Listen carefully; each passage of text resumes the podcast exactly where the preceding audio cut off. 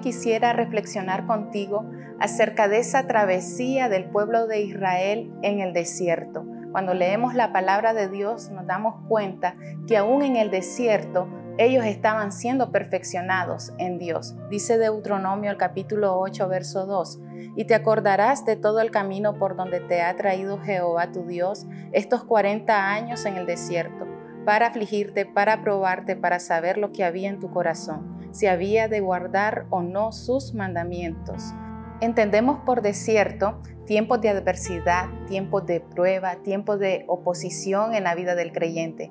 Cuando reflexionamos en la palabra de Dios, nos damos cuenta que aún en el desierto, Dios continúa perfeccionando su obra en nosotros.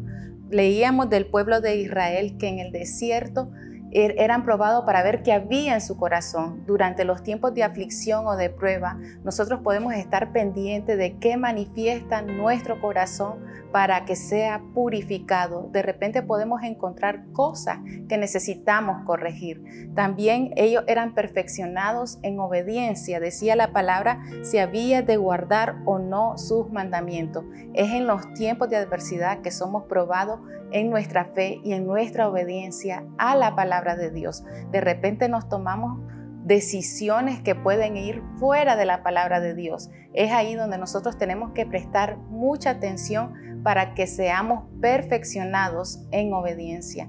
Comprendamos que Dios continúa perfeccionando su obra en nosotros. Sus planes sobre nuestra vida son los que van a prevalecer. Pero recuerda poner atención qué manifiesta tu corazón para ser pronto a corregir y caminar siempre en obediencia a la palabra de Dios. Que Dios te bendiga.